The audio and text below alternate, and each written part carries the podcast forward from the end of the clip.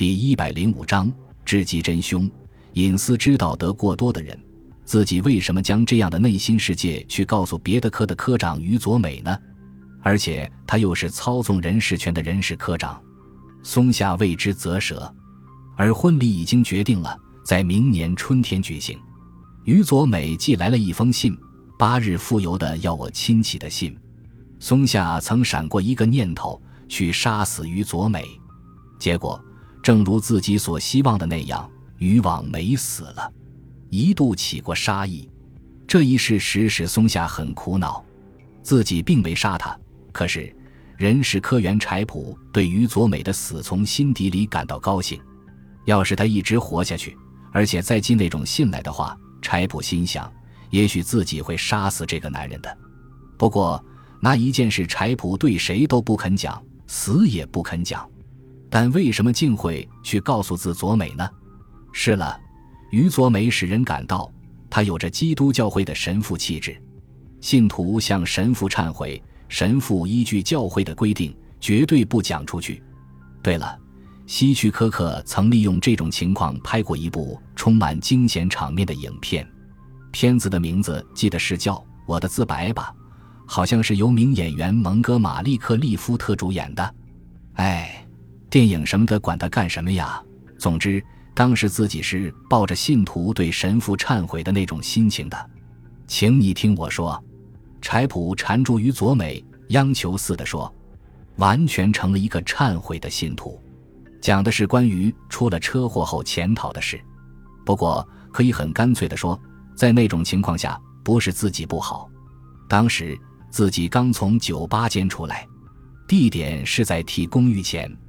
一个胖胖的男子突然跳了出来，真是一刹那的功夫，自己意识到那是对方的过错，同时却又感到自己也有亏心的地方，因为自己是喝了一瓶啤酒开车的，虽然只喝了一瓶，于是便下意识地重新发动汽车开走了，也没再往后看过一眼。记得第二天，自己像是偷看似的提心吊胆打开报纸的，很意外。被害者是三荣公司的主顾 S 商务公司的常务董事，还有，这位常务董事是从暗藏在公寓里的情妇那出来时遭了殃的。这一事实真相公诸于世后，一时成了同业界的谈话资料。这是成了该常务董事的丑闻，而且人们光把他和他那个情妇之间的事情夸大其词的传来传去，对肇祸潜逃的犯人却不大提到，因为砸死人潜逃的事。已不足以使人们感到震动了，所以，要是自己把这件事藏在心里，那就谁也不知道，事情也就了结了。因为对方是窜出来的，所以在自己的脑子里，犯罪的意识是十分淡漠的。如果说有什么犯罪意识的话，那就是自己悄悄地逃走了。不管怎么说，这是只有自己一个人知道的事情。但是，为什么却把这件事？自己怎么会想到要去告诉自佐美的呢？只有一种解释：当时自己陷入了这样的一种心理状态，告诉神父后，也许会获得一道免罪符。于佐美一边说着“问问”，一边听柴普讲，他的神态和神父听信徒忏悔完全一样。坦白之后，在回家的路上，自己甚至感到这么一来就可以从罪孽的苦恼里解脱出来了，所以非常感激于佐美。但是。八日复邮的写有亲戚字样的那封信，柴普吃惊了，害怕了，甚至于想杀死手佐美。而现在于佐美死了，是被人害死的。不过自己那桩事情，即使有人撬开我的嘴，我也不能说出去了。最冷静的处理这件事的人，也许是打字员村来公子了。公子是在九号下午七时拆开那封八日复邮的信的。公子所住的 Q 市是 F 市的子城，所以八日寄出的信在九日上午送到。公子下班以后看到这封信时，是在晚上七点钟左右。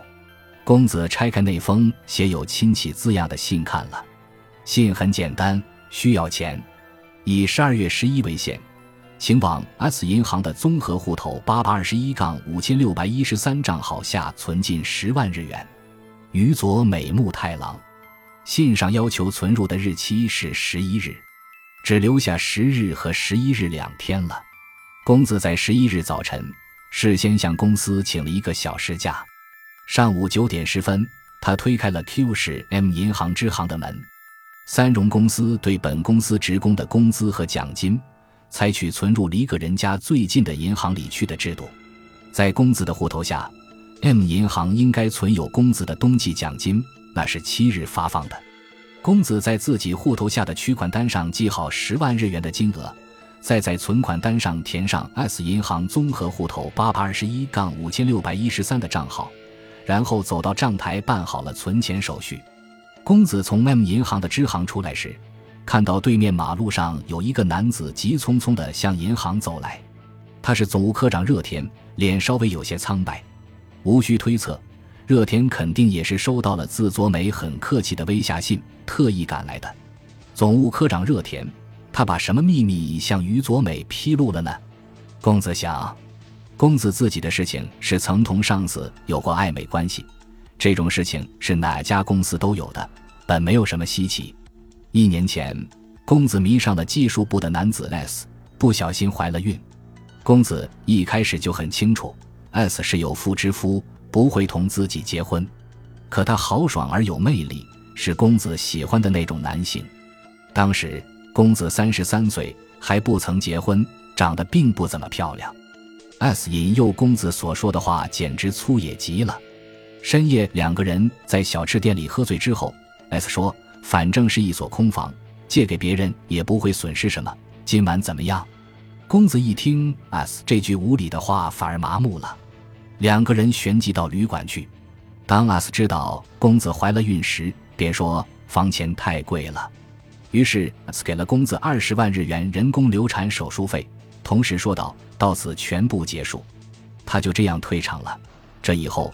公子带着一种屈辱感躺在非法开设的医院的手术台上。公子虽然明白这是自作自受，但心里还是留下了创伤。不过，不吃香的老小姐自有老小姐的自尊心。尽管如此，公子还是把自己对 S 的怨恨和盘托出，告诉了于佐美。他觉得自己已将创伤里的脓全部挤出来了。一封索取钱财的信，若无其事地从于佐美那里寄来了。自然是照办，可是，对于收到于佐美那封官样文章的威胁信，并都照办了的人，于佐美的死亡实在是一个冲击。受到冲击的不仅是横沟、三余、松下、柴浦，还有总务科长热田、人事科员中西、村山、中岛。而这些人有一个共同点，他们都感到恐怖、愤怒和痛苦。他们推断于佐美木太郎是被人害死的。他们想起富有于佐美特点的右侧向上倾的很厉害的字体，每一个字就像一匹腾跃起来的马。他们还有另一个共同点，这些人都有极相像的地方。他们对自己告诉过于佐美一些什么事，对收到了威胁信，对自己照信上所说的去做了等等，都噤若寒蝉。因为稍不留意将这些事露了出来，自己就会成为重要的嫌疑犯。于佐美木太郎被害案件侦查总部暂时解散了，案件发生已经有六个月了。出事的当时还是冬天，寒风凛冽，而现在五月也已经要结束了，周围一片新绿。随着侦查工作的延宕，自杀论在侦查人员中间蔓延，这变成了解散总部的理由之一。侦查这项工作也需要热情，而自杀论抬头。就是侦查员们的士气低落了下来，是十三日星期五发生的事情，而且嫌疑犯有十三名，一开始就倒霉，所以我们才钻进了迷宫。有的便衣警察小声地说起挖苦话来。在解散之前，侦查一科科长木村、主任光野、署长高桥这三个人在一起商量了一下，侦查一科科长比较强烈的主张解散，即使他不这么主张，由于近来案件连续发生。侦查人手又少，势必不允许像现在这样，把多数侦查人员投入没有希望破案的侦查中去。断为他杀是估计错误啊！木材科长带点遗憾的口气说。光野和高桥却默不作声，既不肯定也不否定。不过高桥的表情似乎有点不甘心的样子。光野说：“我对解散没有什么意见。”再这样继续侦查下去，大概也别指望出现新的情况。不过这件事是不是先不做了结，而是把侦查规模缩小？这一项任务是不是交给我来办？就是说，你还不死心？科长说：“是的，是不服气。不，不是也有待机侦查的做法吗？就是说，在耐心等待时机的过程中，对方会露出破绽来。我想。”这件事就属于这种情况，恭候室的侦查，请让柴田和河西两位便衣跟我，好吧？侦查一科科长木村答应了光野主任的要求。感谢您的收听，喜欢别忘了订阅加关注，主页有更多精彩内容。